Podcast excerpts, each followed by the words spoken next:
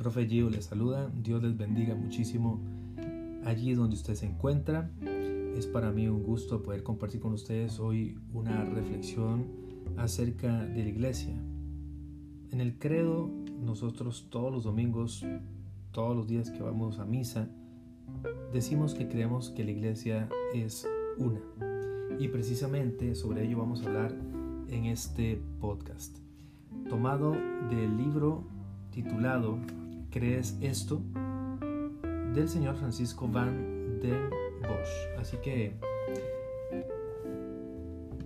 relájese, acomódese en algún lugar y escuche atentamente este audio. Espero que sea de gran bendición para usted. Ojalá también lo pueda compartir. Un abrazo.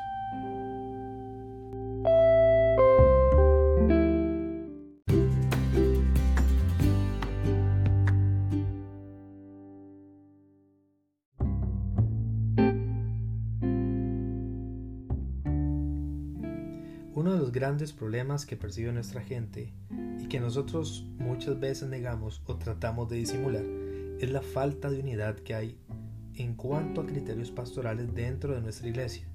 Y este gran problema escandaliza a más de uno. Hay para casi todos los gustos. Hay catecismo de las 93 preguntas y en otro lado hay padres catequistas, hay sacerdotes con sotana y el vecino es un cura obrero. Hay de avanzada y de retrógrada hay lugares donde por casarse se cobra mucho y hay lugares donde al celebrar los sacramentos no se habla de dinero. Y de la división entre el conjunto de los seguidores de Jesús, ni hablar. Ortodoxos, anglicanos, protestantes, católicos, etc. Y la gente los percibe, lo ve, lo experimenta y se confunde o se escandaliza. Le invito a que tenga por ahí cerquita su Biblia y si no, pues puede ir tomando nota de las, de las citas bíblicas que acabamos a compartir. Esta primera cita bíblica es tomada de Efesios capítulo 4 versículos del 1 al 6. Los exhorto a comportarse de una manera digna de la vocación que han recibido, con mucha humildad, mansedumbre y paciencia. Sopórtense mutuamente por amor tratan de conservar la unidad del espíritu mediante el vínculo de la paz. Hay un solo cuerpo y un solo espíritu, así como hay una misma esperanza a la que ustedes han sido llamados, de acuerdo con la vocación recibida. Hay un solo Señor, una sola fe, un solo bautismo. Hay un solo Dios y Padre de todos, que está sobre todos y lo penetra todo y está en todos. En este texto, San Pablo nos hace descubrir que la base de la unidad de la iglesia está en el Espíritu Santo que nos anima a todos, desde el bautismo en el cual lo hemos recibido. Y esta iglesia una se debe realizar como tarea a todos los niveles. En primer término, en el lugar donde recibimos y transmitimos la fe, en la iglesia doméstica, que es nuestra familia.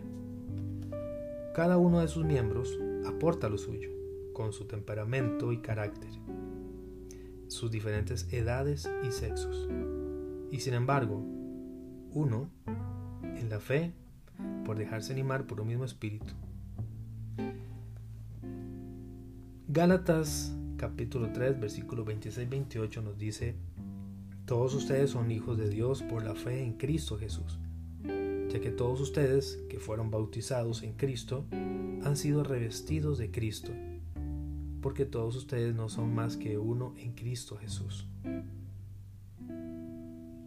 Queda muy claro en las afirmaciones del Nuevo Testamento que es Jesús y su Espíritu quienes hacen la unidad. A menudo aparece esta idea en los textos en que los seguidores de Jesús son comparados con los, con los sarmientos de una sola vid, los miembros de un mismo cuerpo, las ovejas de una sola grey, y siempre las partes en esta unidad, cuerpo, bit, grey, se unen por Cristo. Es Él quien da consistencia a la unidad que nosotros debemos realizar en nuestro hogar, en la parroquia, en la diócesis, en el mundo entero. Creo que muchas veces en la historia de la iglesia y en la vida concreta, olvidamos que la unidad de la iglesia es una tarea constante. No es algo que en un momento determinado Jesús dio a su iglesia y con el tiempo se fue perdiendo, sino que fue tarea. Ya Jesús mismo reza que para que se dé esta unidad, dice lo siguiente. Juan capítulo 17 versículos del 20 al 23. No ruego solamente por ellos, sino también por los que gracias a su palabra creerán en mí. Que todos sean uno, como tú, Padre, estás en mí y yo en ti. Que también ellos sean uno en nosotros, para que el mundo crea que tú me enviaste. Yo les he dado la gloria que tú me diste, para que sean uno, yo en ellos y tú en mí para que sean perfectamente uno y el mundo conozca que tú me has enviado, que yo los amé como tú me amaste.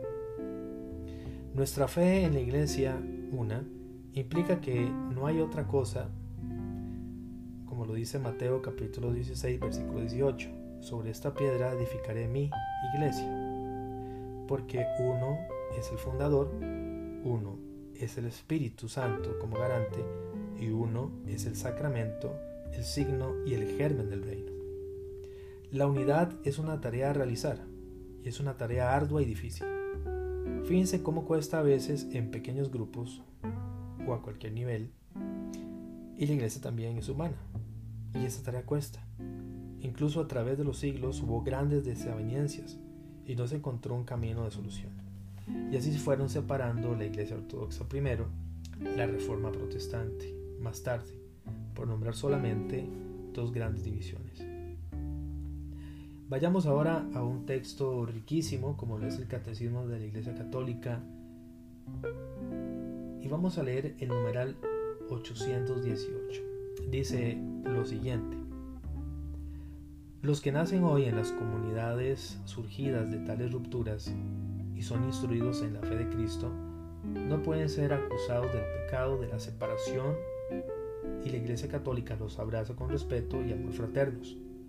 Justificados por la fe en el bautismo, se han convertido o se han incorporado a Cristo, por tanto, con todo derecho se honran con el nombre de cristianos y son reconocidos con razón por los hijos de la Iglesia Católica como hermanos en el Señor. La división, sin embargo, sigue siendo grave porque el cuerpo de Cristo sufre y pierde credibilidad, porque Jesús reza para que todos sean uno, a fin de que el mundo crea. Es decir, de alguna manera es la unidad en la vida, la comunión, la que puede llevar un mensaje creíble. Y por eso la tarea es dura, y es tarea para siempre. Gracias a Dios, porque su espíritu sigue soplando, hay un creciente esfuerzo hacia la unidad. Y así nació un movimiento ecuménico, Ecuménico quiere decir de todos, que intenta limar asperezas y descubrir caminos hacia la unidad de todos los cristianos. Pero no solo es tarea para unirnos entre todos los hermanos separados, sino también entre los que formamos parte de una misma iglesia. Y ahí también sopla el Espíritu, y nacen por todos lados grupos, equipos y organismos que tratan de coordinar, orientar en una misma dirección, animar e incluso unificar, respetando las situaciones distintas quizá, pero en todo caso orientadas a eliminar el escándalo de la división. Nuevamente, tomando el catecismo de la Iglesia Católica en el, en numeral 820, ya para casi finalizando, encontramos lo siguiente. Aquella unidad que Cristo concedió desde el principio a la Iglesia, creemos que subsiste indefectiblemente en la Iglesia Católica y esperamos que crezca hasta la consumación de los tiempos. Cristo da permanentemente a su iglesia el don de la unidad, pero la iglesia debe orar y trabajar siempre para mantener, reforzar y perfeccionar la unidad que Cristo quiere para ella. Por eso Cristo mismo rogó en la hora de su pasión y no cesa de rogar al Padre por la unidad de sus discípulos, que todos sean uno, como tú, Padre, en mí y yo en ti, que ellos sean también uno en nosotros para que el mundo crea que tú me has enviado. El deseo de volver a encontrar la unidad de todos los cristianos es un don de Cristo y un llamamiento del Espíritu Santo.